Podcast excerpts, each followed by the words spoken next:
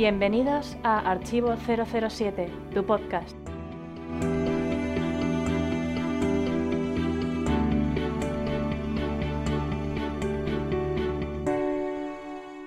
Bienvenidos a un nuevo programa del podcast del Club Archivo 007. Soy Alberto López, alias Klaalk, y tras celebrar el décimo aniversario en el programa anterior, hoy vamos a realizar un debate sobre los coches de la franquicia.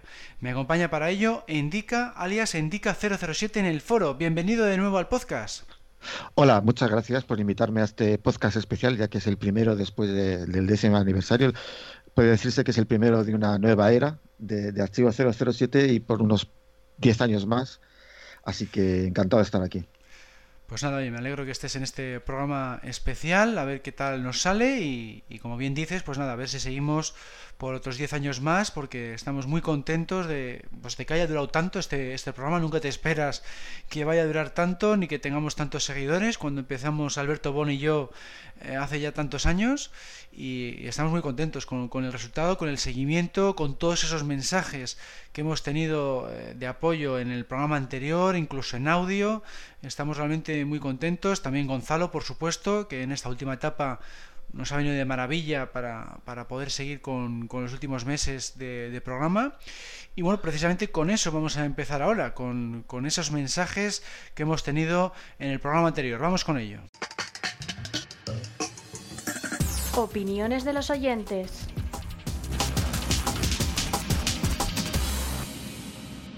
Han opinado Jaime-Lazo, El Santo, GGL007, Monipenny, Oscar Rubio, Miles Messerby, Gogol, Alberto Bon, Rapsodia 154, 007 David, Endica 007 que es mi compañero y un servidor. En esta ocasión, como no podía ser de otra manera, lo más destacado ha sido las felicitaciones recibidas con motivo del décimo aniversario del programa. Pues sí, eso ha sido, vamos, sin duda lo que, lo que más mensajes ha generado en el foro, de lo que más se ha hablado, porque no se cumple 10 años todos los días y ya digo que ha sido espectacular el, el apoyo que hemos tenido de, y las felicitaciones, ¿no? Eso ha sido lo, de lo que más se ha hablado en el foro, ¿no, Indica? Sí, eso es lo más comentado, aunque a mí lo que más me gustó fue el debate sobre la batalla de los Bonds y como Alberto, Alberto sabemos que no le gusta nada, nunca digas nunca jamás, y lo pasó muy mal en ese también, debate. También está muy divertido porque claro, ya, ya sabemos que Alberto Bon pues no, no le hace ninguna gracia y tuvo unas respuestas muy graciosas, claro, porque dice, no, esto no, no es una película de la saga, no me gusta nada, vamos, no le, es que no le, no, vamos, no le gusta absolutamente ni una sola escena, ni un solo diálogo, y estuvo graciosísimo también esa, esa parte. Sí, yo, yo en eso estoy de acuerdo con él y es una película que habré visto una o dos veces como mucho y ah, la, última vez que intenté, la última vez que intenté verla a los dos minutos la quité porque acaba de ver hace poco acaba de ver hace poco Operación Trueno y dije si es que es lo mismo para que voy a ver otra vez la misma película pero peor Oye, pues sí, ¿no? Que hay, hay opiniones de todo y hay gente que eso, que no, no puede con ella y ya está, ¿no? Yo personalmente, pues ya visteis que la defendí bastante porque, mm, a ver, la tengo en los últimos puestos, pero me entretiene, me resulta divertida en varias partes y, y aunque no la considero de la saga, como ya dije, o sea, para mí es una cosa aparte, eh, pues oye, tiene a su James Bond, tiene sus escenas de acción y bueno, pues se puede ver, o sea, yo sin más, se puede ver y tiene sus puntos positivos también. No, no la veo. Y menos mal que no hizo otra, porque pretendía haber hecho otra vez la misma historia otra vez. O sea, que si llega a hacer una tercera película ya habría sido la acabó. Sí, sí, no, el Kevin McClory quería, le, le instó a Connery a seguir porque, porque había recaudado bastante dinero, recaudó casi casi tanto como Octopussy, o sea, recaudó unos cuantos millones menos, pero recaudó una, una, cifra bastante considerable y quería, oye, que a ver si hacemos otra, que sigo teniendo los derechos y, eso que podía hacer algo mmm, sin salirse demasiado, porque se, se, la jugaba otra vez en tema de derechos legales, ¿no? Pero él quería, venga, a seguir con lo mismo, ¿qué tal? Y con él dijo que no, porque el rodaje había sido un infierno. El rodaje fue muy caótico, con muchos retrasos, eh, fue un dolor de cabeza para Connery y dijo que no, que ya no, ahora sí que ya no hago, no hago otra. Pero Kevin Calori quería hacer eso, luego quiso hacer que si una serie de televisión con Brosnan, que si luego en los 90 quiso hacer película con Dalton, bueno, hizo una cantidad de intentos que eso es para, para verlo y leerlo porque es una historia impresionante, que lo, habéis podido leer en la, en la, revista del club, hice un artículo, lo tenéis también un artículo en, en la web, vamos, es algo increíble lo insistente que pudo ser Kevin McClory con el tema este de la batalla de los Bond. Pero bueno, el caso es que eso, que cada uno tiene su opinión sobre esta película porque es, sin duda, una de las más controvertidas de, de todas las que se han hecho de Bond. Y bueno, pues sin más, vamos a seguir con el programa. El espontáneo.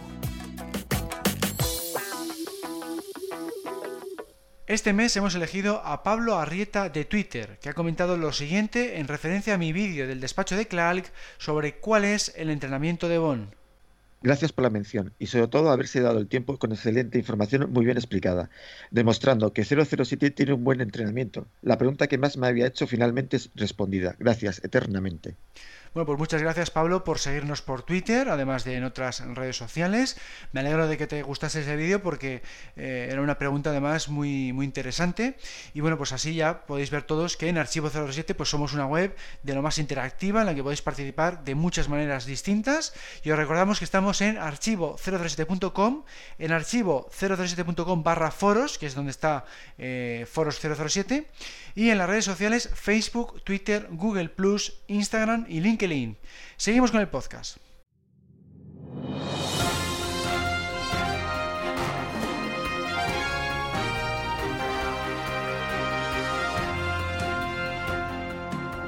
Noticias del mes.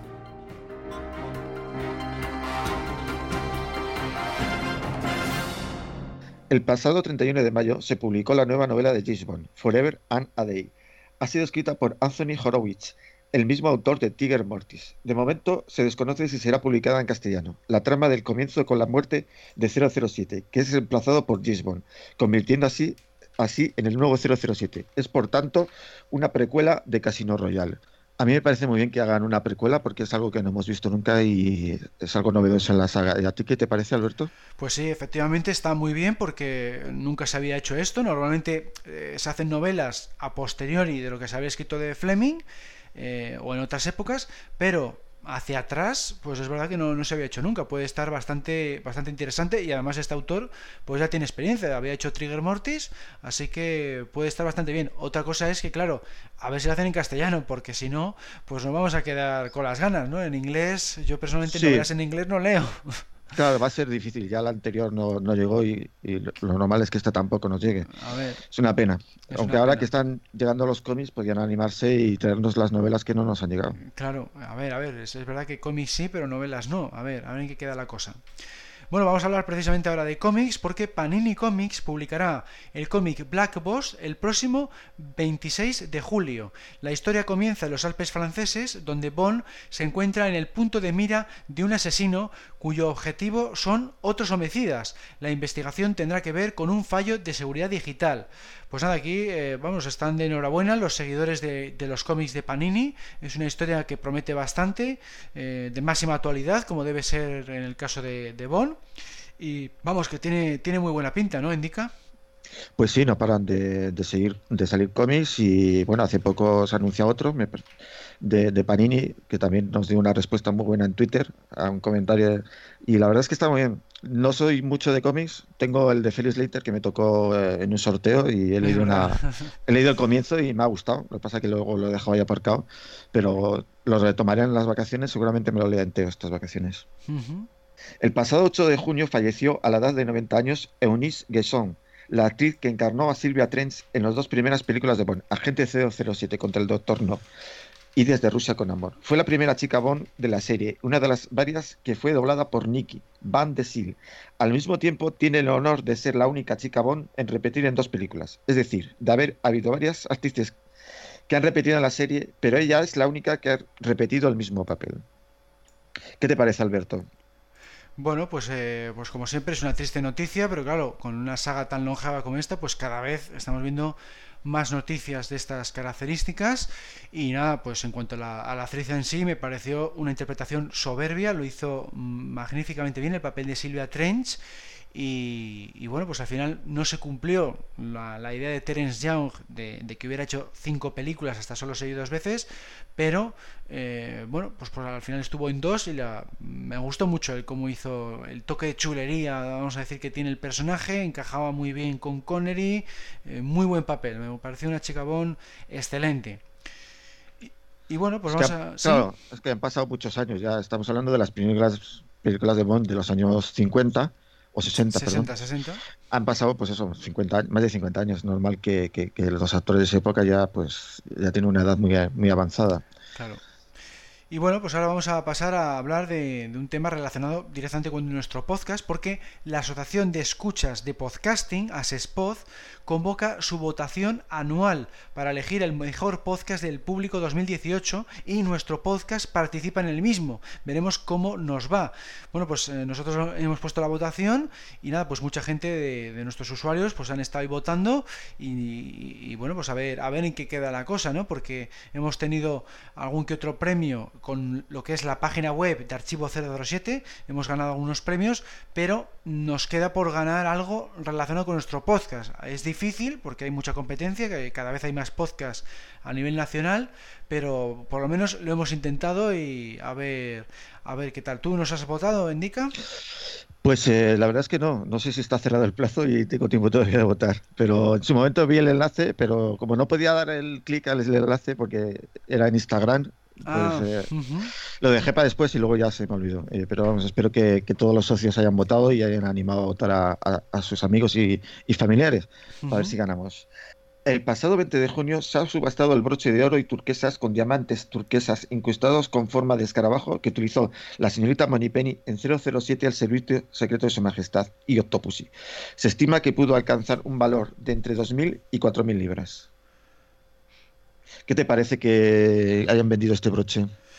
Bueno, pues es una buena oportunidad para, los coleccionistas, pero claro, inalcanzable para el resto de los mortales porque, claro, son cifras ya astronómicas y nosotros pues nos tenemos que confirmar con, las clásicas réplicas y con los, vamos a decir, con otro tipo de mercadotecnia porque esto ya es mucho lujo, ¿no? Son los productos que vemos en pantalla, los oficiales de, de los rodajes y bueno, pues, pues queda ahí la... Para nosotros son simplemente anécdotas, ¿no?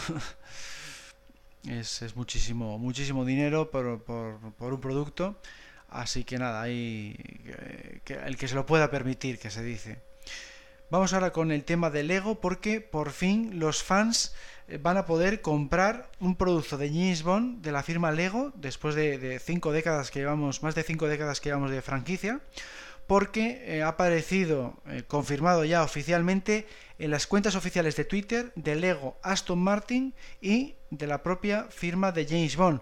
Es algo eh, realmente extraordinario porque hemos tenido productos de James Bond de muchas marcas importantes, pero nunca había habido de, Lego. ¿Qué te parece a ti, Indica? ¿Te gustaría tener algo de Lego? Bueno, yo es que no soy mucho de coleccionar cosas porque la verdad al final necesitaría un piso solo para para estas cosas. Me imagino que algunos foreros muy míticos de, 007 tienen que estar preparando ya la, tarjeta de crédito para pagar todo lo que van a comprarse y, y un espacio enorme para meterlas. Va a estar curioso, sí. Va a estar curioso. No, yo personalmente, mira, yo de Lego la verdad es que nunca he comprado nada, ni de Star Wars, ni de Indiana Jones, ni de otras franquicias que me gustan, porque no, no me gusta el tema de construir, ni de puzzles, ni de todo esto, pero admito que está muy bien porque Lego triunfa siempre y sé que, vamos, que a los fans les va a encantar, ¿no? Porque es una, una firma de, de éxito, o sea que lo veo una noticia excelente. La casa de prendas de baño Olerbar Brown ha anunciado una nueva línea de bañadores, James Bond, inspirada en las películas Doctor No, Operación Trueno, Solo se vive dos veces y 007. Vive y deja morir. Cada uno de ellos ya se puede preordenar al precio de 250 euros. Un poco caro, ¿no? ¿No crees, Alberto? Sí, nos ha parecido una auténtica barbaridad que se pueda pedir 250 euros por un, por un bañador porque porque vamos eh, ni que fueran eh, diseñados por un diseñador no sé, es que es algo que nos ha dejado. Y que fuera uno de. Y que fuera uno de competición de estos que usan los bañadores eh, profesionales, que, son aerodinámicos, pues por eso, materiales modernos. Una cosa que es de merchandising de James Bond, que simplemente, mm, si los habéis visto en la, en la web, son simplemente con las carteleras de las películas, pues no, no entendemos, no, no, no sabemos por qué puede valer tanto, será que han hecho pocas unidades y es edición coleccionista o algo así, porque es una auténtica pasada para ser un bañador. O sea, no, es una cosa de. no es un, no es un smoking, no es un traje de gala, no es. Es algo sorprendente, pero bueno, ahí está para el que lo quiera y, me extrañaría que, tenga muchas ventas a ese precio. Pero bueno, ahí está un producto más de, de tema James Bond oficial, por supuesto. Y bueno, vamos a retomar el tema de los cómics porque en septiembre Dynamite publicará el cómic James Bond Origin, que narrará la participación de un Bond de 17 años en la Segunda Guerra Mundial. Veremos si Panini se anima a traerlo a nuestro país como lo está haciendo con otros títulos. Bueno, pues a mí personalmente no me atrae el ver a James Bond en la Segunda Guerra Mundial. Puede ser interesante para otros lectores. A mí me gusta más ver al, James Bond adulto, el James Bond agente secreto pero, pero bueno, puede tener también su público, porque bueno, es una idea original, no se ha visto nunca, ni por parte de Fleming, ni por parte de otros autores, es una forma de explorar otra vertiente del personaje, porque yo creo que no, se ha visto ni siquiera en, el, en, las novelas del joven Bond, o sea que es algo totalmente inédito, pero yo pienso que se puede tirar por otros, otros otras temáticas, ¿no? Pero la Segunda Guerra Mundial ver a Bond ahí pues bueno, mm, no sé, es que te, vas ya al género bélico, ya no es de espionaje, es ya rizar el rizo, a mí no me llama mucho, pero bueno, admito que puede gustar mucho a, ciertos fans. ¿Tú qué opinas, Andica? Bueno, como he dicho antes, este, en este caso una, nos contestaron, creo que fue Panini por Twitter, porque hicimos un comentario sobre lo que podría ir el cómic y ahí fue una, una contestación ahí como de, sí, pero no queremos decir nada todavía del argumento del cómic. Y la verdad es que es eso, sí. bueno, nos ha sacado el de Ferris Later, también de Money Penny. La verdad es que están ampliando el mundo Bond hacia, hacia todos los lados posibles, hacia atrás en el tiempo y hacia alrededor de otros personajes. Bueno, a los que les gustan los cómics, pues estarán encantados de, tener cada vez más, más material. A los que nos gusta más el Bond de las películas y centrarnos en eso, pues ni nos va ni nos viene, es decir, no está ahí, pero no vamos a hacerle caso, yo creo. Claro, yo es que personalmente soy más de la, del mismo cinematográfico, entonces a mí, pues eso, ni, ni me va ni me viene, pero claro, a los fans del James literario, claro, les va a encantar, les va a encantar porque es una época totalmente inexplorada, muy nuevo, eh, nunca se había visto, tal, bueno, pues por eso mm, yo lo veo bien, por eso, porque puede atraer a mucha gente eh, por su originalidad pero también puede tener sus detractores eh, si lo que buscas es más del James cinematográfico. Pero bueno, eh, en cualquier caso, mm, yo siempre apoyo el que saquen todo tipo de merchandising para que haya variedad, para que se pueda escoger y para que tengas opciones. ¿eh? Lo, lo, que no puede ser es que no haya que no haya material de Bond porque, porque jolín, que es una saga importante, tiene que estar presente siempre en las tiendas y, que tengas opciones de disfrutar de, tu personaje favorito, ¿no? Eso es lo, lo importante al final del tema Bond. ¿Eh? que, como ocurre con otras sagas, pues como, como James Bond, eh, perdón, como Star Wars, como Indiana Jones, como Harry Potter y como otras tantas, ¿no? Pues con James Bond tiene que ocurrir igual, que, que esté presente, ¿no? Y bueno, pues con esto terminamos todas las noticias de este mes. Pasamos ahora al debate sobre los coches.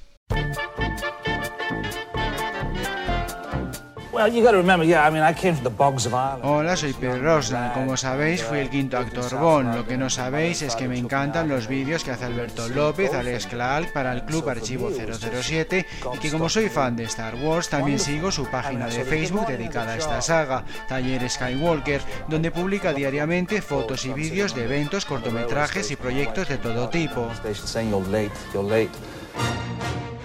Taller Skywalker, el Facebook de Star Wars de Klaalk.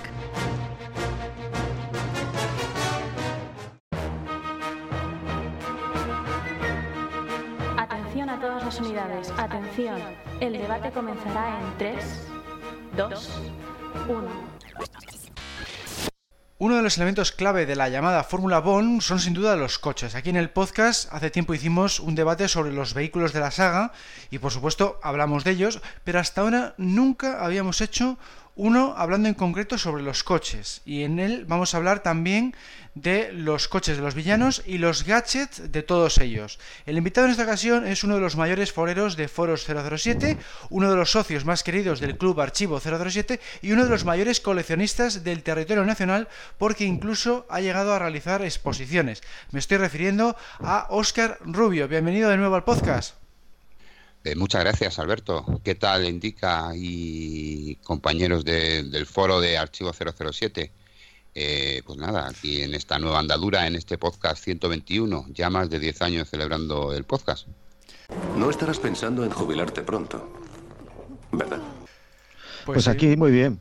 Eh, con la presión de estar en un debate contigo, que sabes mucho de, coches, comparado conmigo, que sé muy poco.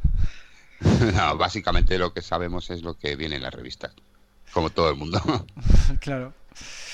Pues muy bien. Bueno, pues eh, a ver, Oscar, ¿cuál es tu coche favorito de aquellos que ha conducido Bond?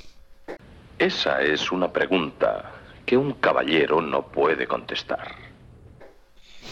Bueno, pues eh, aunque parezca una tontería ir contra corriente, un poco haciéndote referencia a ti en tus vídeos, eh, quizá para mí uno de mi coche favorito es el Lotus Sprint. ¿Le he defraudado alguna vez? Constantemente pero no, no, no por el tal tema submarino, el tema que se convierte en submarino y tal, sino porque a mí siempre desde pequeño he tenido cierta debilidad por los coches a los que se le levantaban las luces, los faros. Ah, es, decir, los que los tenían escondidos, hmm. tal como el Porsche 924, pues de ese estilo.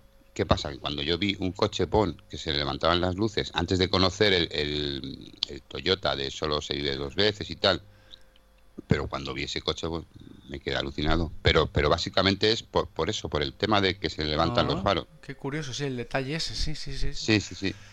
Pues es, lo que más, es, lo que más, me gusta. Yo es que mira, pues yo iba, yo iba a elegir precisamente el, mismo, pero yo en mi caso sí que es por el tema de, que se hace submarino, sí, luego lo, lo, voy a, lo voy a comentar. Y bueno, para ti, indica cuál es tu coche favorito. Bueno, pues eh, yo también me ha copiado Oscar, porque yo también voy a ir contra corriente. Sí, a ver, lo normal sería que todos dijéramos el DB5, que es el que todo el mundo está pensando. Claro. Pero yo voy a decir uno que va, va pero superar contra corriente con todo el mundo. Yo voy a elegir el Aston Martin Vanquish.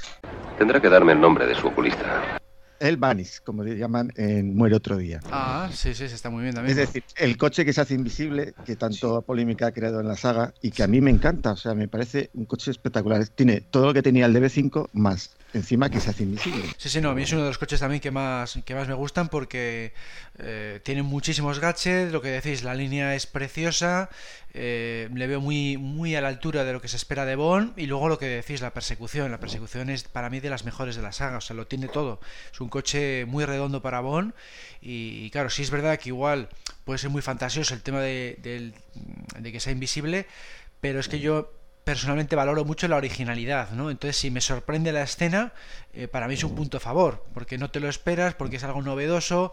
Entonces, yo prefiero que, sea algo novedoso, que no sea otra persecución coche contra coche sin más, de estar derrapando, de ir por calles, que ya está muy visto, otra ametralladora, otro misil. Pues yo quiero algo distinto, y eso fue algo distinto en, en su momento. Entonces, yo no, no, no le veo nada mal a ese coche, no. Y yo por mi parte me quedo con el Lotus Sprint precisamente porque también fue muy novedoso lo de que se hiciera submarino. Dejando alto el pabellón inglés, señor. Aunque también es muy exagerado, muy fantasioso, se acerca más a la ciencia ficción que, al género de Bond, pues a mí me, dejó boca abierto, ¿no? Cuando lo vi por primera vez a, a, finales de los 90, que es cuando yo empecé a ver la saga VHS todas, pues, pues es una de esas escenas de coches que más me impactó de, toda la franquicia, ¿no? De ver de repente el coche que, le están persiguiendo y que de repente se lanza al agua, tú en ese momento dices, pero ¿qué, está haciendo este? ¿Por qué se lanza al agua? Eso va contra natura, ¿no? Pero ¿qué, qué, forma de escaparse es esta? Ah, no, espera, que tiene un gadget para convertirse en submarino. Eso no lo he visto en ninguna otra película de la historia del cine me pareció increíble y encima luego tenía la opción de disparar al helicóptero con ese, ese misil, eh, digamos que dispara desde el techo, ¿no? Pues espectacular, o sea, eso me dejó, ya digo, boquiabierto y es un coche que, cumple en todo, ¿no? El, diseño es muy bonito también, eh, súper rápido, elegante, eh, no sé cuántos mil gadgets, la secuencia está muy bien filmada, eh, le, persigue primero una moto, luego otro coche, luego el helicóptero, luego bajo el agua, en fin, es que incluso la música me encanta, la música que tiene de, fondo con ese toque setentero, es que es muy redondo ese, ese vehículo y aunque el Aston Martin DB5, pues, pues a ver, siempre nos encanta porque es el coche asociado a Bond, es que para mí este le, superó por todos estos detalles, ¿no? Y bueno, ¿cuál es el, el, coche que menos os gusta de todos aquellos de los que ha conducido 007? Oscar. Pues para mí realmente es el Renault 9, el Renault 11, ese que utiliza en, Panorama para Matar. Hmm. El Renault 11, ¿no? Sí, es el 11. Sí, el 11. Que me, parece ya demasiado arriesgar que, se quede el coche prácticamente con el volante y una rueda y todavía siga funcionando y siga por ahí eh, andando por, por, las tierras, por la ciudad de París. no sé, me parece demasiado exagerado porque es eso, o sea, falta medio coche y aún así sigue funcionando y va bien y vamos, prácticamente solo le falta coger el coche y decir me voy a Londres pasando por el Canal de la Mancha con este mismo coche, o sea, me, parece por ridícula de la escena y por ridículo de, la situación, me parece el, peor coche o el que menos me gusta a mí personalmente de, toda la mm. saga. ¿Y para ti, Indica, cuál sería? Bueno, yo me quedo con el primero, con el que conduce un doctor, ¿no? El Alpine, yo creo que es un coche que normal, es un descapotable, pero es un coche que no tiene nada, es un coche normal y corriente. Y ese es el que el que menos me gusta de la saga, porque luego todos tienen su encanto. A mí el Renault 11 me encanta, es un coche de, que pues veías tú por la calle en ese momento y y, la escena me encanta, bajando por las escaleras, cómo se va perdiendo trozos del coche. Es verdad que no es realista porque seguramente al partirse por la mitad ya no le llegaría la gasolina porque el depósito está atrás, pero bueno, el motor sigue funcionando porque es de tracción delantera, o sea que a mí me encanta. Y el dos caballos, que tenía otra opción que también la gente podría elegir como el peor coche que conduce Bond, eh, tiene su encanto también. Ahorreme ese absurdo sentimentalismo. Es un coche que, que no te esperarías en una, en una persecución. Entonces, es original. Entonces, el Alpine es el que es un coche normal, es, también era la primera película de Bond y pues, tampoco estaba establecido el, la, la fórmula Bond. El, el, perdóname Alberto, el, Sunbeam Alpine eh, luego lo han reutilizado en, novelas de Bond, ha salido varias veces el, el, Sunbeam Alpine, o sea que, lo ah, han nombrado y es, es, un coche bastante, bastante chulo y el, y el Renault 11 realmente también es un coche muy bonito. O sea, tú lo veías por la calle cuando yo tenía 9, 10, 11 años y decías, madre mía, qué bonito es el coche. Pero más es por la situación de, que se queda el coche prácticamente eso, con el volante y sigue funcionando. O sea, no porque el coche sea feo o porque hmm. o porque no me guste o tal, sino por, por la situación de. Sí, que es muy, muy ridícula, sí, es muy Exactamente. Sí, sí, sí. Sí, sí, yo iba a decir el mismo. Yo iba a decir el Renault 11 por eso, por la escena. A mí, si esa misma escena eh, la dejas sin esa parte de que, se, de, de que se destroza el coche, no estaba tan mal, porque a mí, por ejemplo, cuando salta por encima del autobús me parece soberbio ese salto, está muy bien sincronizado y es muy bonito, y si le ves esquivando el coche, haciendo derrapes, bajando por las escaleras, hasta ahí estaba muy bien la escena, y con el James Bond theme de, fondo, estaba espectacular, y no tengo ningún problema en que de vez en cuando pues James Bond conduzca un turismo por la situación y porque no le queda otro remedio, y está muy bien. Y de hecho, mira, era el coche que tuvieron mis padres durante 15 años. O sea, yo me monté en un Renault 11 mm, media vida. O sea, es un coche que nos duró mucho y, le tengo muy visto y era una, maravilla de coche para, ser un turismo. Pero, pero la parte esa en la que se empieza a romper y sigue funcionando, es que eso es ya de más de parodia que de Bond. O sea, eso es, Exactamente. Es más del otro género, es más de un Austin Powers o de un Johnny English o de. no de James Bond. No, no me pega que puede ser funcionando. Está bien, pues que igual le hagan abolladuras o que se rompa alguna ventana o tal. Pero que llegue el punto que funcione con dos ruedas era ya. Yo cuando lo vi por primera vez digo, esto es que es demasiado incluso para Roger Moore. O sea, ya se, se pasa de género y es pura comedia absurda y, bueno, pues ahí, quedó, ¿no? Pero, pero a mí sí que no, no me importa ver a Roger Moore. De hecho, con el Citroën dos caballos no quedó ni tan mal porque, eh, porque sigue funcionando bien. Eh, vemos que, que, demuestra su valía al volante, que tiene mucho dominio, que les puede vencer gracias a, su destreza. Esa persecución no quedó ni tan mal para demostrar eso, que es muy buen conductor. Usted tiene lo que los griegos llamamos thrasos, agallas. Pero, pero aquí no por eso, por, por el destrozo del, del coche. Yo por eso también eh, le voto a ese coche por, por esa razón, no por el coche en sí, sino por la escena. Efectivamente, en eso coincido eh, completamente contigo, Oscar. Bueno, por nosotros. Bueno, yo la verdad es que, fíjate que yo critico mucho la, etapa de Roger Moore por, porque es demasiado cómica, pero Panorama para Matar es mi favorita de Roger Moore y a mí esta escena nunca me ha parecido cómica, a mí me ha parecido muy espectacular, es decir, de un coche normal que él coge improvisadamente, que porque tiene que perseguir a alguien en ese momento y lo primero que pilla es el Renault 11.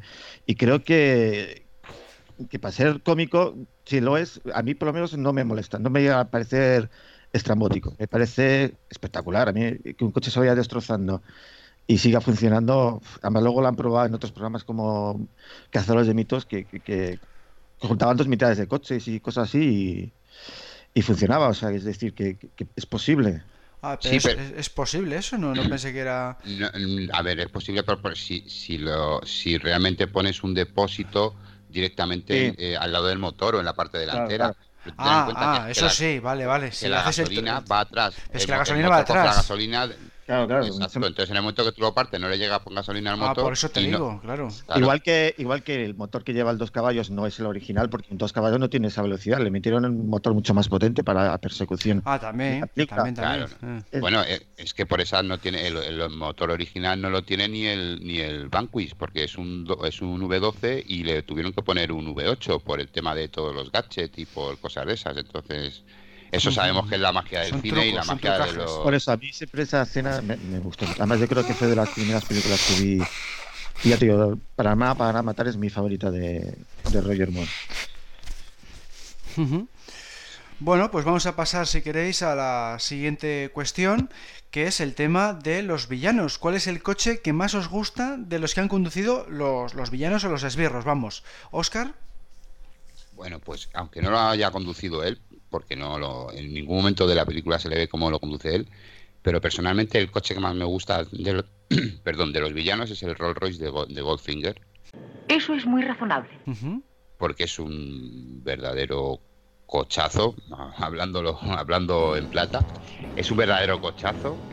Y bueno, el, ver que, lo recubren de oro para poder pasar la, la frontera de un lado a otro y aparte de eso de, para lo que sirva o lo que no, simplemente el estilo del coche, cómo es, lo, bonito que es, la clase y, la, prima Rolls Royce, que es, vamos, es, es, un, es un símbolo de garantía y de, clase en un coche, aunque realmente clase, si nos fijamos en Goldfinger, el, villano de la saga, no tiene ninguna clase, es decir, los gestos que hace son, son muy mundanos, son, son muy pero luego se le ve que se mueve un ambiente con mucha clase, que el coche que tiene, que es un coche con mucha clase para gente de la realeza, de la nobleza, y que él, lo, que él tenga uno, que aunque no lo conduzca él, pero, pero que es símbolo de distinción, a mí me, parece buenísimo. Y es, uno de los coches que más, es, que es uno de los coches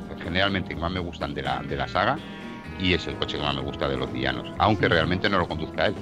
Sí, sí, yo me refería a eso, aunque sea Bueno, yo he puesto la pregunta, es verdad, que, te lo he dicho conducido, pero me refiero a eso, a, coche de villano o coche de esbirro, en este caso sería coche de villano, y además tiene importancia en la trama porque eh, guarda el oro en, la, en, lo que es la carrocería. Le sirve para hacer el contrabando de oro por medio de la carrocería, o sea, es el, el único coche de la saga, yo creo, que tiene importancia en la trama. o sea, porque es factor clave en cuanto al contrabando que hace el personaje. Bueno, indica, ¿cuál es el coche que más te gusta de, los villanos o de los esbirros? Bueno, después de haber elegido el Vanquish, eh, está claro que el coche de villano que elijo es el Jaguar. Me imaginaba.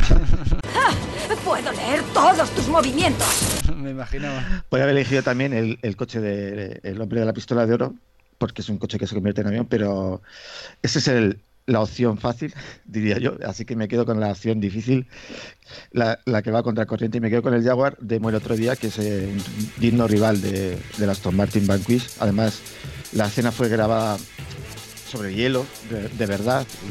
Es el making of y es que es alucinante cómo, cómo rodaron la escena. Sí, sí, no, fue, fue uno de los rodajes más complicados porque, porque se hizo en Islandia, en un lago helado, rodeados de icebergs que si se movían los icebergs con el viento, que se tenían que medir la profundidad del hielo, bueno, que tienen que estar pendientes de, que no se congelaran los coches, bueno, era algo impresionante, fue una cosa muy complicada de hacer, pero luego el resultado en pantalla, pues, pues eso, es de, vamos, muy realista, porque es que está hecho allí. A mí me, encantó esa escena y de hecho yo iba, a decir el, yo iba a decir el mismo que tú, vamos, el, Jaguar XKR de Zao, eh, no solo por eso, sino porque me encanta que por fin tenemos en la saga un coche equivalente al coche de Bond, o sea, plagado de gadgets, que le pueda mm, eh, plantar cara, ¿no? por cada gadget que le lanza Bond eh, tiene una respuesta a Zao y viceversa. O sea, están todo el rato lanzándose con, disparándose con ametralladoras, lanzándose misiles, eh, siempre tienen contramedidas uno contra otro y eso nunca se había visto en la saga. O sea, se había visto coches como el que has dicho tú, ¿no? El coche volador de Escaramanga, se había visto el coche de susurro que dispara dardos y alguno así pequeño de que tiene algún que otro gadget, ¿no? Pero uno cargado de gadget como uno de Bond no se había visto nunca y aquí por fin pues se ve una batalla en condiciones, ¿no? Y es una cosa que a mí me, siempre me había gustado, me, había apetecido verla y en Muere otro día pues, pues a mí se, cumplió un pequeño sueño, digamos, ¿no? Y quedó fantástico porque encima les pusieron en un entorno súper peligroso, eh, súper bonito, eh, vamos, que una escena muy, muy redonda y, genial en todos los aspectos, ¿no? Eh, por eso, vamos, el Jaguar yo creo que es el, mejor coche que tenido un esbirro de Bond con diferencia. Podría haber sido en Spectre, podrían haber mejorado ese coche, pero dejaron un Jaguar liso, sin nada, y el, además el Aston Martin tampoco funcionaba los gadgets, pero ahí se ve como un pequeño homenaje, yo creo, en el Spectre a, la persecución de Muere otro día, porque son las mismas marcas de, coches. y, pero bueno, a lo mejor en la siguiente por fin vemos otra vez una persecución con gadgets en los dos coches. Hazme desaparecer. Pues ojalá, ojalá, pero es verdad. Es verdad que en esa persecución de Spectre pues, se podía haber hecho algo más potente, porque, porque si llegan a poner gadgets en los dos, pues podía haber dado algo más de juego, algo más espectacular, pero no, tiraron un poco más hacia la, hacia la comedia en este caso, y, una persecución un poco más, más mundana, vamos a decir. Y bueno, vamos ahora con eh, los coches que menos, eh, o el coche que menos os gusta de los relacionados con los villanos, Oscar. Eh, aquí me vais a matar los dos, creo, o por lo menos indica, porque personalmente el que menos me gusta es el de Escaramanga, el de el AMC Matador este de, ah, Francisco Escaramanga. Si te encuentro en tierra, muchacho, te daré una patada en el trasero. Eh, sí, porque básicamente el, color es muy feo, no me gusta nada, la línea es muy fea, no me gusta nada, es muy setentera, no es no es nada no, no es nada definida, no es nada no me gusta mucho. Sí, resalta cuando le ponen las alas y sale volando y tal, pero, pero como tal, el, coche en sí no me gusta nada. básicamente muy feo, muy simple. Eh, y si os dais cuenta, el otro AMC que tiene que, roba Bon es mucho más bonito en color, en diseño. Pero el de, el de Escaramanga me, me resulta bastante, bastante feo físicamente y, en diseño me, resulta bastante feo y es el que he elegido para, para, para esta ocasión. Sí, sí, claro, es que parece más un turismo de pues esa época de los 70 muy cuadrado, el color eso pues también el, típico coche americano familiar parece es un poco un poco soso en ese sentido, sí, en cuanto en cuanto a diseño. Bueno, indica cuál es el tuyo. Bueno, pues yo la verdad es, es que no, no recuerdo supongo que era tan malo el coche que, lo he olvidado. Entonces no, sabría qué decir qué coche de villano no me gusta, no sé, porque lo que recuerdo son los que me gustan. ¿Qué cosas pasan? Entonces ahora mismo no me viene a la cabeza ninguno que no me guste. Tendría que haber visto las películas todas para ver. Porque tampoco se habla mucho de los coches de los villanos. Sí, no tiene mucha importancia tampoco y. Sí, no tienen tanta importancia como los de Bond, eso está claro. No resaltan tanto ellos. Sí, quitando eso, quitando los casos que hemos dicho, pues como igual el de Scaramanga o el de Zao, que tienen importancia en las persecuciones, pues muchas veces son coches de esbirro sin nombre o coches de policía o no tienen, no tienen tanto peso en, la, en el argumento. Claro, y yo, yo creo más, más bien te quedas con los, con los de Bond, pues por eso, porque eh, normalmente tienen algún gadget, normalmente hace alguna cosa rara, normal. Y, bueno, pues y básicamente también, eh, como decíais antes, que los coches de los villanos tampoco tienen, han tenido muchos gadgets, no, han tenido oportunidad en la saga de, tener muchos gadgets, de competir un tú a tú con Bond, es decir, yo estoy en, la misma, en, el mismo estado que tú. Tú tienes balas, yo, o sea, tú tienes armas, yo tengo armas no ha habido muchas ocasiones de ver eso en la saga.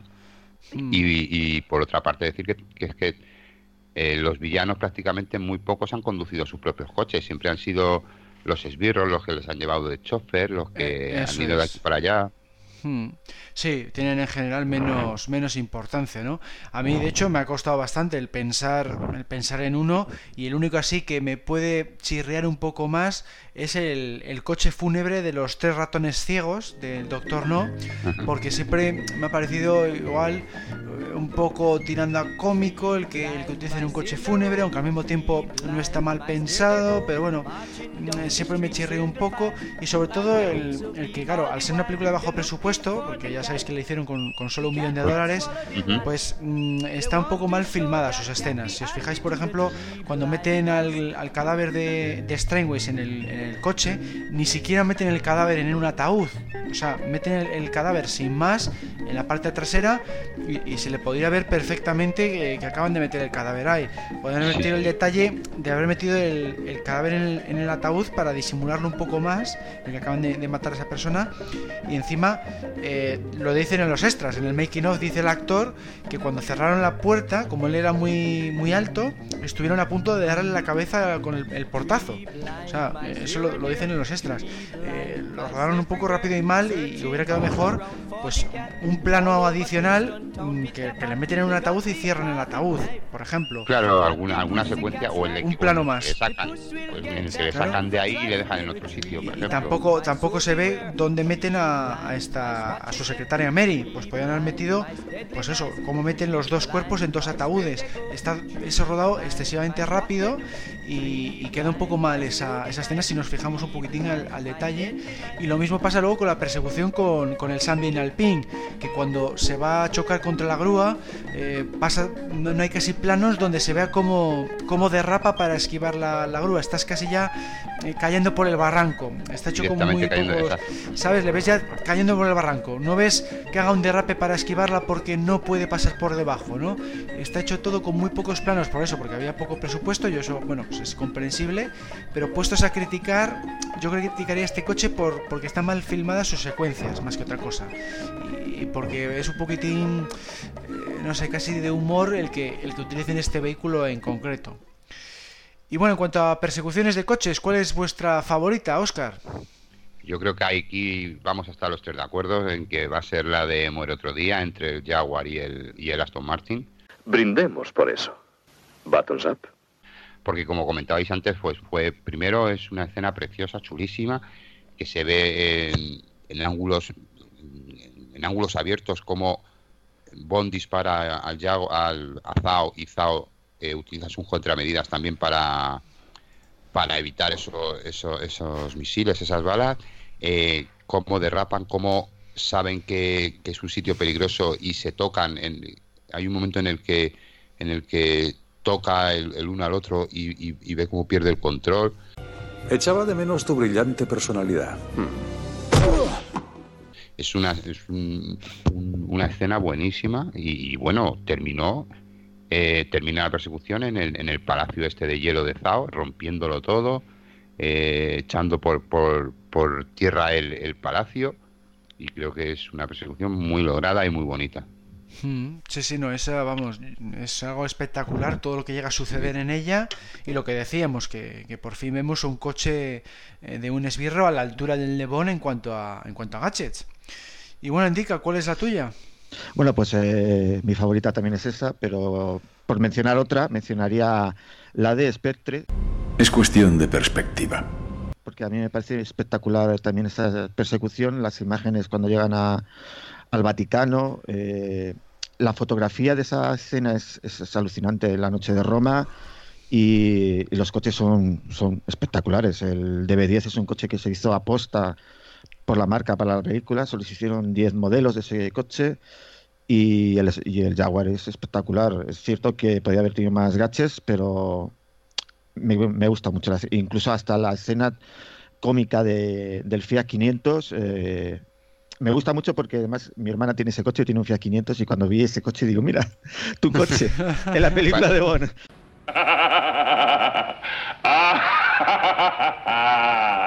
Cualquier día te daba un po en sí, sí, el coche por atrás. Entonces, tiene ese encanto también. Es decir, eh, podría haberse mejorado, sí, pero la fotografía, creo que en fotografía es la mejor de toda la saga. Magnífica vista. Sí, no, en ese sentido está, está muy bien, muy bien rodada. Yo por, mi parte estuve dudando entre, entre la que habéis dicho de Muere otro día y, la que me gusta a mí también de Las Pie que me amó y me quedo más con la de Las Pie que me amó. Para ciertas cosas estoy chapado a la antigua.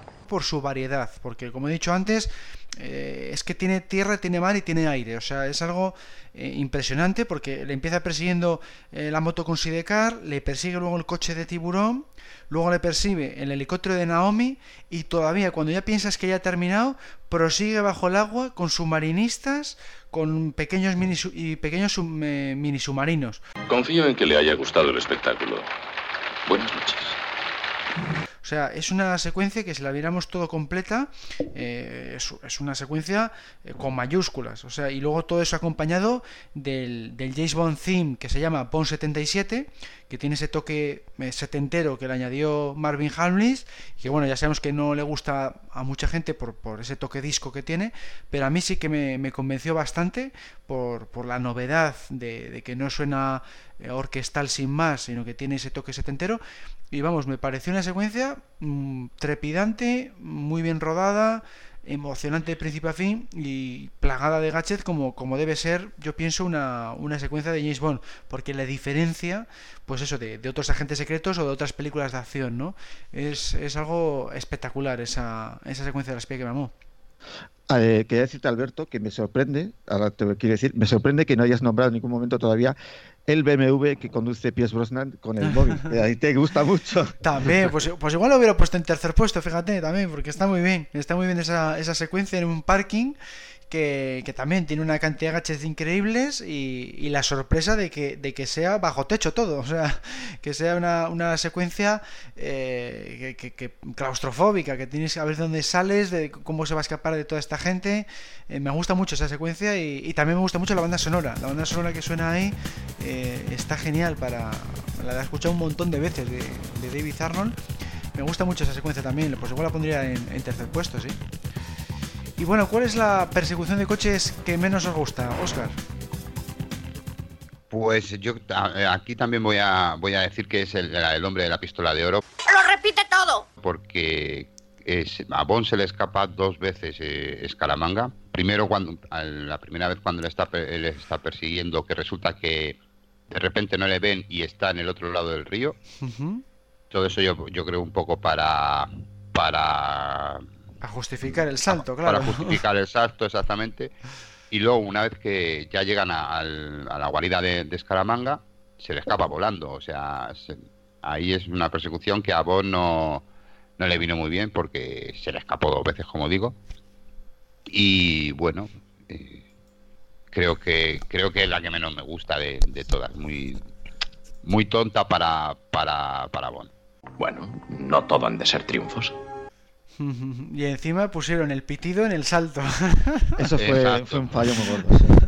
eso, eso fue, eh, fue idea de John Barry y, luego le permitieron dejarlo, pero luego admitió que, se equivocó. sí, que no, le gustó, exacto. Que no le gustó ni a él. En su momento, pues lo, lo vio bien, se, le dijeron que adelante pero luego él se arrepintió, porque es verdad que queda muy cómico y, hubiera quedado mejor pues una banda sonora más épica, ¿no? Porque, porque no, no, tiene nada de gracioso. Si estás viendo una acrobacia que te estás jugando la vida, pues no queda bien ponerle un pitido cómico, ¿no? Pero bueno, son decisiones. Más sabiendo todo lo que, lo que tuvieron que hacer, que tuvieron que poner el, volante en el medio, tuvieron que estar haciendo mogollón de ajustes para... Para, lo, hicieron por ordenador también para ver si era factible. Para saber a qué velocidad tenía que llegar, el, el grado de inclinación de, de, esa, una cantidad de cálculos matemáticos horrorosos porque te estabas jugando la vida ahí o sea que era un salto eh, histórico porque no se había hecho nunca y, ponerle ese pitido pues le, le disminuyes no la, el riesgo que tiene esa escena. Eso no es para tomarlo a risa 007 Vamos. Y, creo, no fue, no, corrígeme si me equivoco, no creo que, creo que hay, alguien de la productora, no sé si Broccoli o, o Salman o alguien de estos, le prohibió a este a este conductor que hizo la, acrobacia hacerla durante un tiempo, ¿no? Sí, sí, es verdad, sí. Cavi Broccoli le dijo, por, contrato lo tenía firmado, que en sus espectáculos que hacía de, en espectáculos, vamos a decir, circenses, de ese tipo de acrobacias, no podía hacerlo en el año siguiente al estreno de la película para que solo se pudiera ver en la película. Exacto. Y luego, a partir de ahí, como se ve luego en los, en los extras del DVD, empezó a añadirlo en sus espectáculos porque ya sabía la fórmula. Ya sabía que tenía, lo que has dicho tú, ya si ponías el volante en el centro, tal inclinación de rampa y tal velocidad, y ya empezó a aplicarlo en todos sus espectáculos como una acrobacia más. A Francisco el Temerario. Pero no sé si era un año o incluso dos años, no podía verse más que en la película. Sí, no, sé exactamente el tiempo, pero algo había. Sí, sí, sí. Algo tengo aquí, tenía en la, en la mente de que, lo dicen, algo así. Lo dicen en los reportajes, sí, sí, sí. Bueno, indica, ¿y cuál es tu persecución, vamos, que menos te gusta? Bueno, pues voy a decir eh, la de Doctor No, la que decías tú antes, que está muy mal rodada, los sí. son muy cantosos, lo de la grúa queda fatal, es decir, es verdad que, que esa seca está muy mal rodada. Y al final, bueno, cuando lo único que salva la escena es el chiste que de Connie cuando dice tenían prisa por ir a un funeral. ¿Cómo ha ocurrido? Creo que tenían que ir a un entierro. Pero lo demás es muy mala, muy mala. Y el coche, como he dicho, es el peor de, para mí es el peor de, de Encima eso, que es el que menos te gusta, te coincide todo. también, podía, también podía reseñar el fallo gordo que tiene en la película de Los Diamantes para la Eternidad, cuando se mete de, un, lado y ah, sale por el otro lado del coche. Y me hicieron ahí el apaño ese de que queda muy mal, en vez de volver a rodar la escena. Me metieron el apaño de como que gira el coche en y no puede ser, un coche no puede girar así. No, no, imposible en mitad de un pasillo, no, no, está claro que no.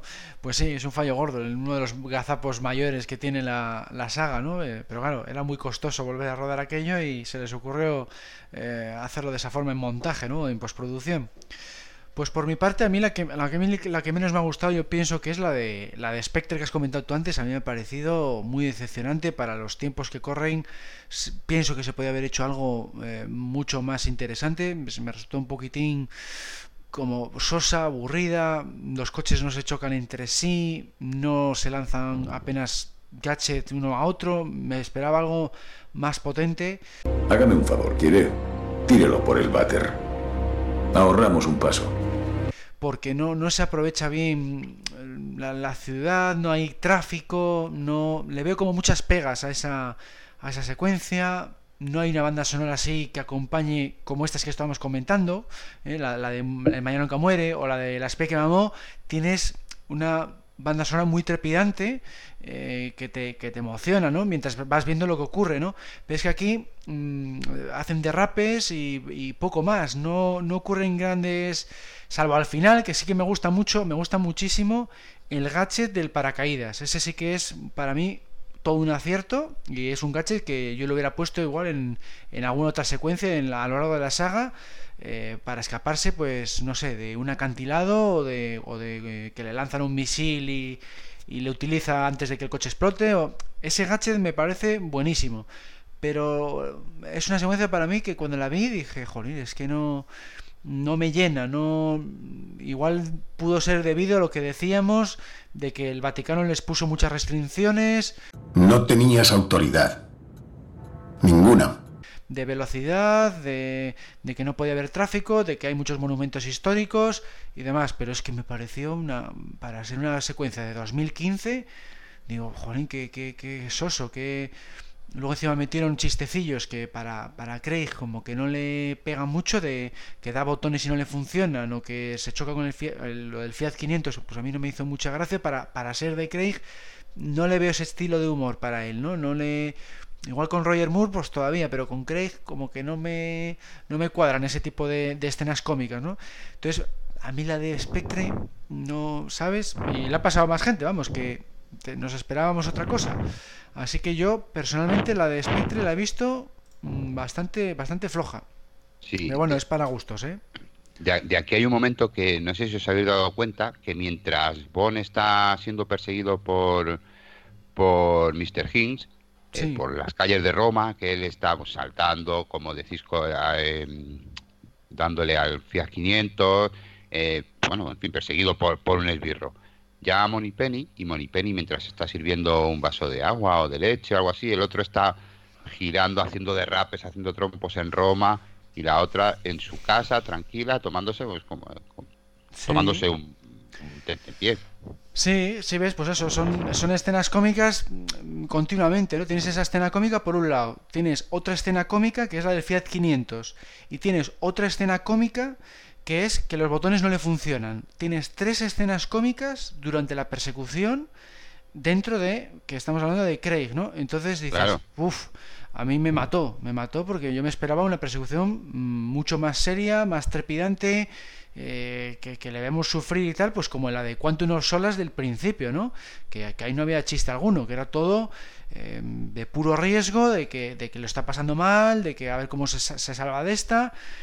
Eh, Hinks es que prácticamente lo único que hace es eso, es estar ahí muy cerca de él, pero es que no hay ni, ni un choque, ni un Nada, ni se ¿Sabes? Ni se rozan. No hay roces entre coches de que le, yo qué sé, que le choque y, esté a punto de lanzarle por un puente o mm, que esté a punto de chocarse de frente contra un camión.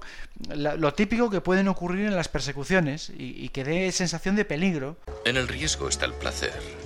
Pero es que esta secuencia era, fíjate, esas tres cosas hemos dicho de, de chiste. Cuide usted su próximo chiste, señor Bond. Puede ser el último. Y lo que mejor ya está un poco mejor es cuando están cerca del río, pues que eso, que le lanza el lanzallamas y que utiliza el asiento eyector. Ahí ya me gustó un poco más. Eso está bastante mejor. Ahí, ahí, os, quiero comentar, hay una escena justo cuando va a bajar a, esa zona del río, hay una escena en la que Bond quiere girar a la izquierda, creo que es, y se le aparece un vehículo. sí, un camión de basura, creo que era. Exacto, un poco para corregir tiene que, girar a la derecha. Y se mete por el río, sí y ya va hasta el río. Entonces ahí, bueno, un vale. Poco mejor, un poco... mejor. Sí, esa parte final me gusta un poco más, porque le van persiguiendo ahí a, cerca del río y ya digo, y bueno, pues para, para escaparse definitivamente usa el asiento eyector con paracaídas. A mí me gustó y, y que use la frase de todo o nada, pues está muy bien, pues para, pues para, digamos, confirmar ya definitivamente que EON significa Everything or Nothing, que siempre han dicho que no, que no, que no, y al final, vamos, que está ya clarísimo que, sí que eran las siglas de Everything or Nothing, ¿no? Todo nada. Igual que el documental aquel. Bueno, pues me, ha gustado esa, esa parte final y el chistecillo con el basurero de, no sé si le dice buenas noches en italiano o algo así. Buenas noches. Eh, bueno, pues, pues bien, eso ya me ha gustado bastante más, el final, el desenlace. Luego, hay, una, hay una parte también, perdóname, hay, una, hay, una, parte hay una parte también ahí en la que en la que eh, Bon está está mm, perdona el coche de, de Bon en un principio no era para él era para 0, 009 o 009 bueno al principio era para él luego se lo dan al otro y luego lo roba él y luego lo roba, eso. Esperar para 009, creo, sí. Entonces puedes pensar, dices, bueno, para 009 igual los gadgets y tal, que en lugar de que los pudiera utilizar Bond, pues yo qué sé, mediante huella dactilar de 009 ah, o tal. No funcione, sí. Pero, jolín, que, se supone que es un coche para una misión que debe de tener gadgets y debe de tener armas y le ponen la radio, le pone, no le arman los misiles pues vaya, vaya cutre de coche, muy bonito. Pero se lo lleva sin permiso, se supone que todavía no estaba preparado el coche. no estaba preparado y tal. no, no, si yo eso lo entiendo, sí, está, se entiende.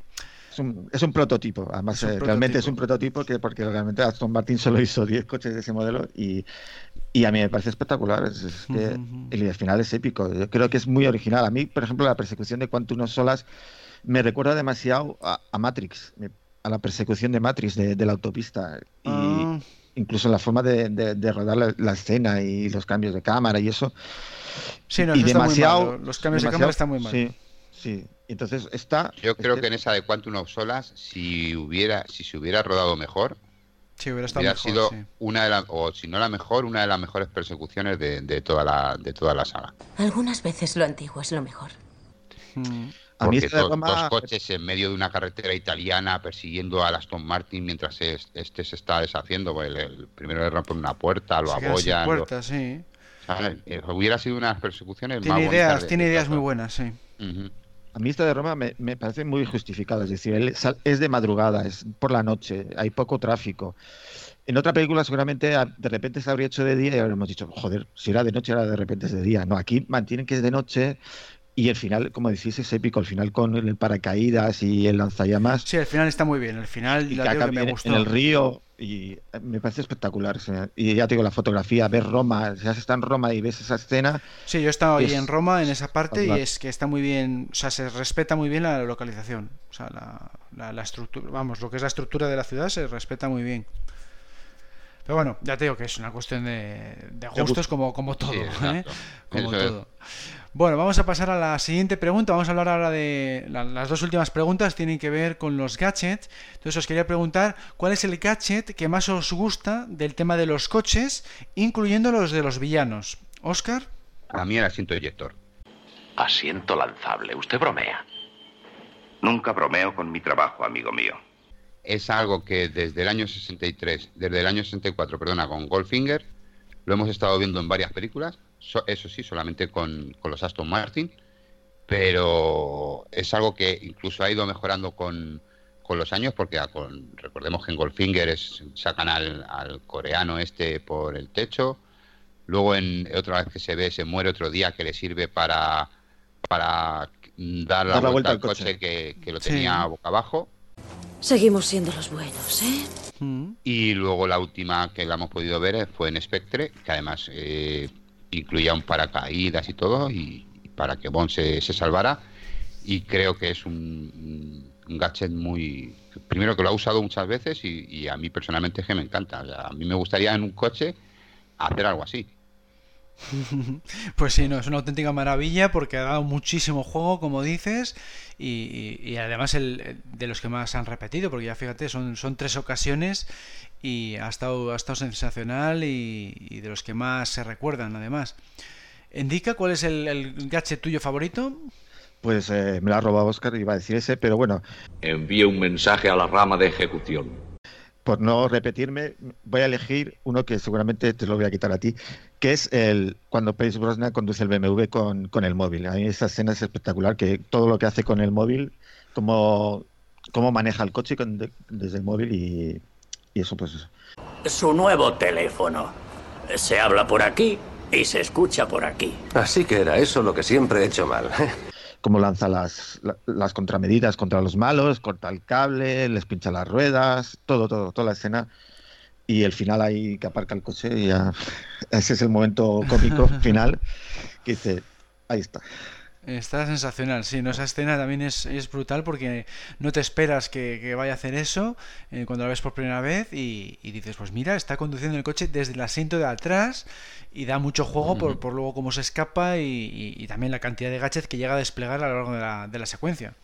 Y que en ese momento que nosotros con los móviles lo que hacíamos era llamar por teléfono y, jugar al Snake, nada más. Ya, al Snake y ya, es verdad, es verdad. Y mandar algún SMS que otro y ya está. Y ya está, lo mucho había SMS, efectivamente.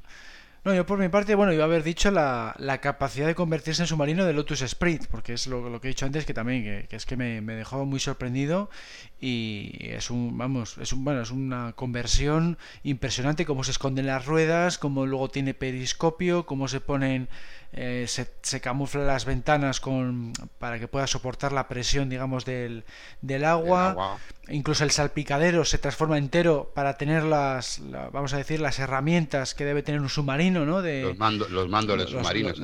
eso, es que se convierte todo por fuera y por dentro. O sea, no es solamente la carrocería y, es que está divertidísimo de ver. Y, todo, incluso luego cómo, maneja luego el, el, control del misil con el que dispara a Naomi. Todos los detalles están muy bien pensados eh, para, para, que sea lo más creíble posible dentro de la fantasía que es, claro, porque eso efectivamente no todavía no, no existe algo así. Lo más parecido que hay es un coche que tienes que ir con buzo y, es una, auténtica maravilla, ¿no? A mí me encantó el cómo está hecha esa conversión y es gracias a, Derek Medins, el mago de los efectos especiales de aquel entonces, que, lo hizo con, con, siete, creo que fueron como siete maquetas distintas de diferentes tamaños para conseguir el efecto. No lo podía hacer solo con una.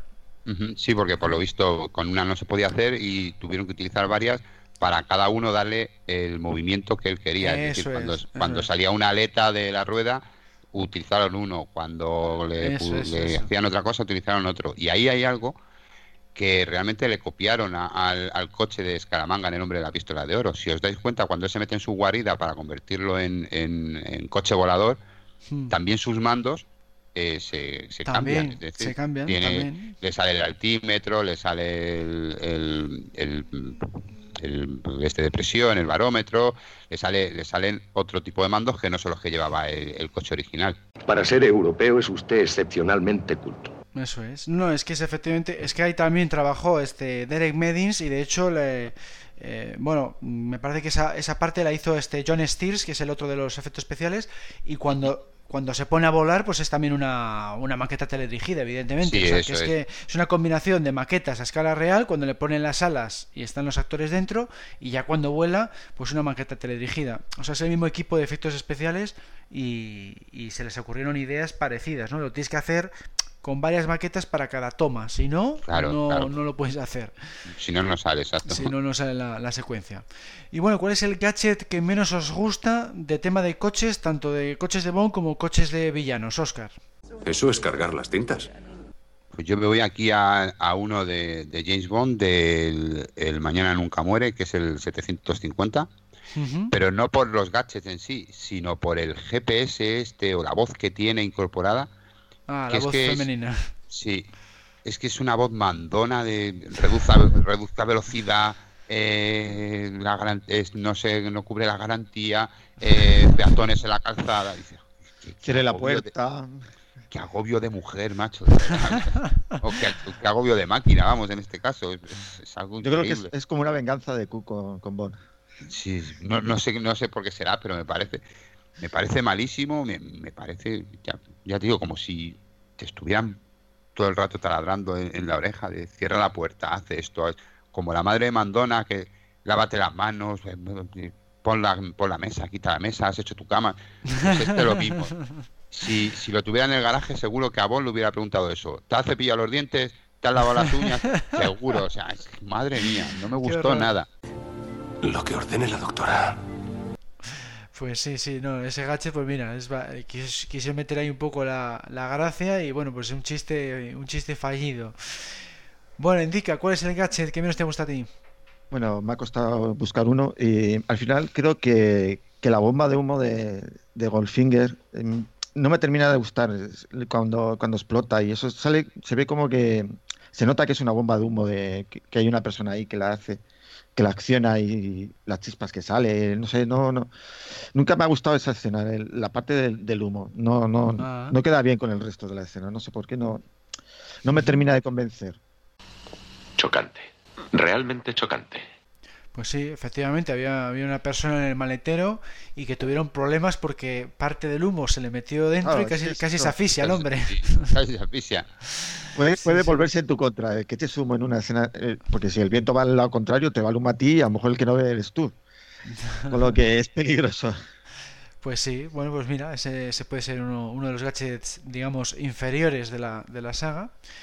Pues a mí eh, yo iba a elegir uno de también del BMW 750IL de, del Mañana Nunca Muere, que es el, el que le permite a Bond mm, recuperarse del pinchazo. Cuando se, se le pinchan las cuatro ruedas, cuando pasa por encima de sus propias los propios pinchos que ha lanzado en una escena anterior, se ve obligado a pasar los clavos esos, eh, se ve obligado a pasar por el mismo pasillo, se pincha las cuatro ruedas y utiliza un gadget que milagrosamente le cubre todos los pinchazos mientras está en marcha y sigue sigue funcionando, ¿no? Bonito juguete. Se vendería bien en los almacenes por Navidad. Yo eso no lo siento muchísimo, pero eso me parece una auténtica barbaridad. Me parece ciencia ficción y aunque luego lo he leído en, la guía visual, pues te explica que es que echa un líquido que cubre los pinchazos de la goma y luego emite aire y lo vuelve a hinchar y tal, eso me parece mm, demasiado fantástico incluso para Bond. O sea, yo ya sabéis que me encantan las, exageraciones, pero yo sé no puedo con él.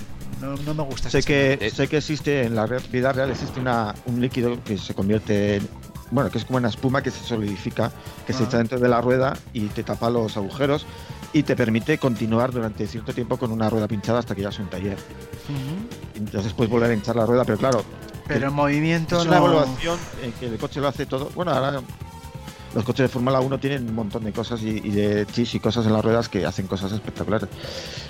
Podría pasar, sí, es yo lo que no, a mí lo que no me gusta es que sea en marcha. O sea, sí, eso, si lo haga tan rápido, eso es. Eh, eh, yo voy por ahí, ¿eh? Yo, yo entiendo que puede existir en líquido y que, y que luego lo puedas hinchar y tal.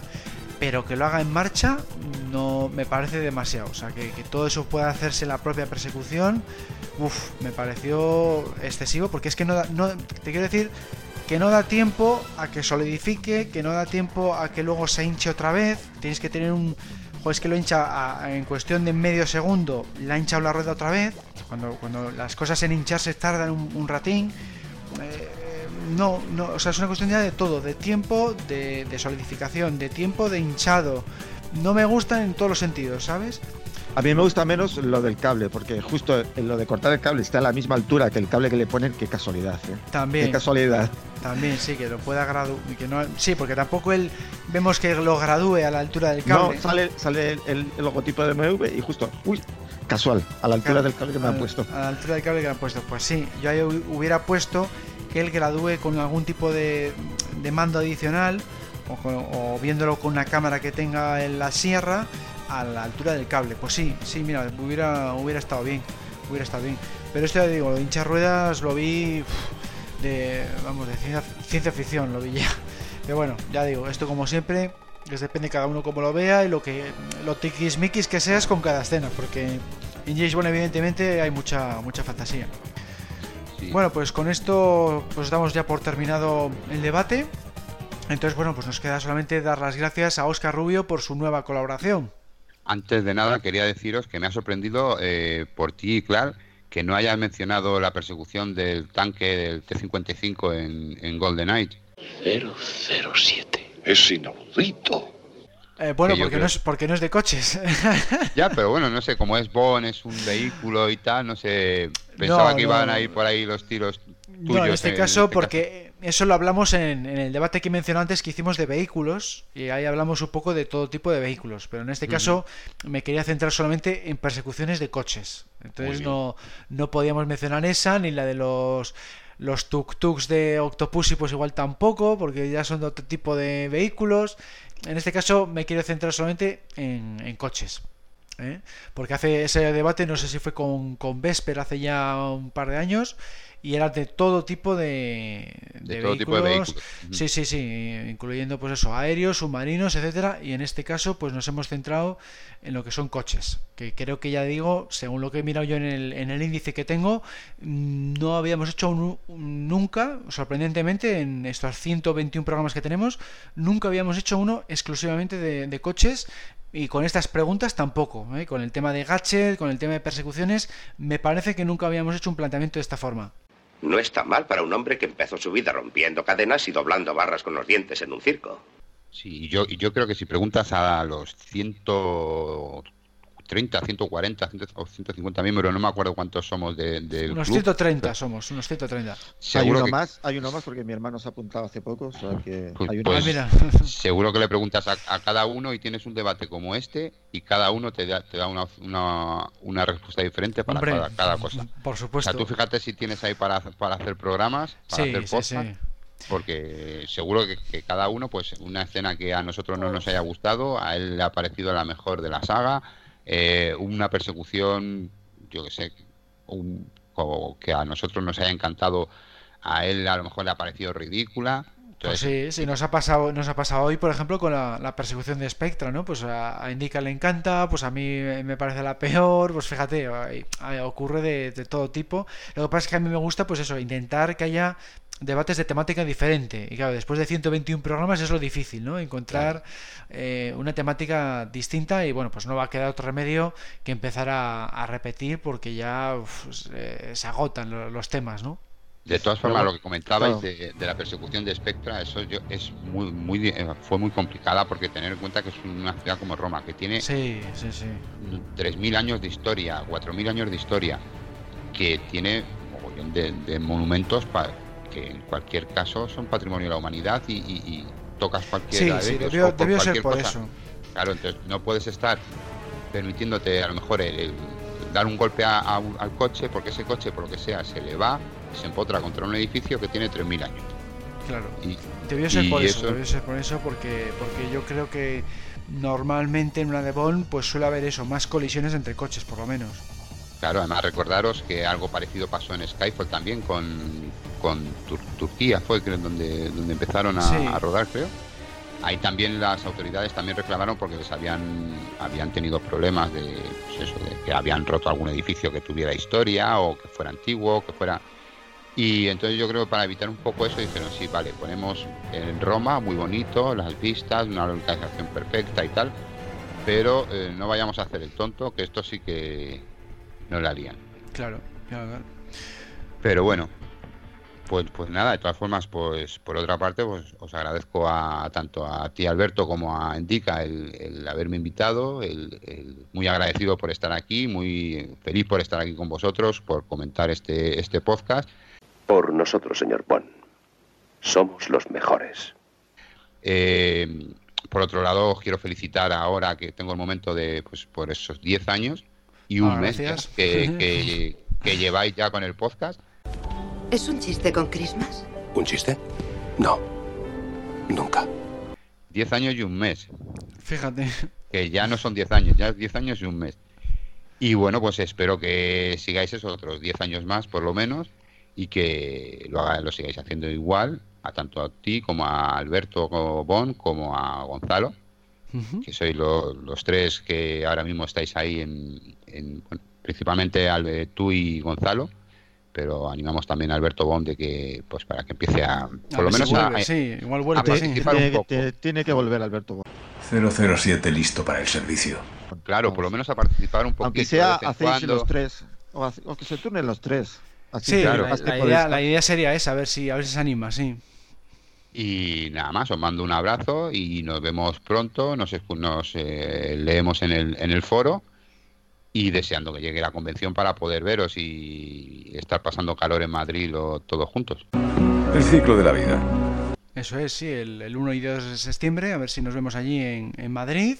Y nada, pues sí, efectivamente, a ver si seguimos con el podcast eh, pues todo el tiempo posible, porque lo disfrutamos un montón. Y bueno, pues tenemos también pues muchos oyentes que lo están también disfrutando. Y bueno, pues eh, con esto pues terminamos el debate y seguimos con el podcast.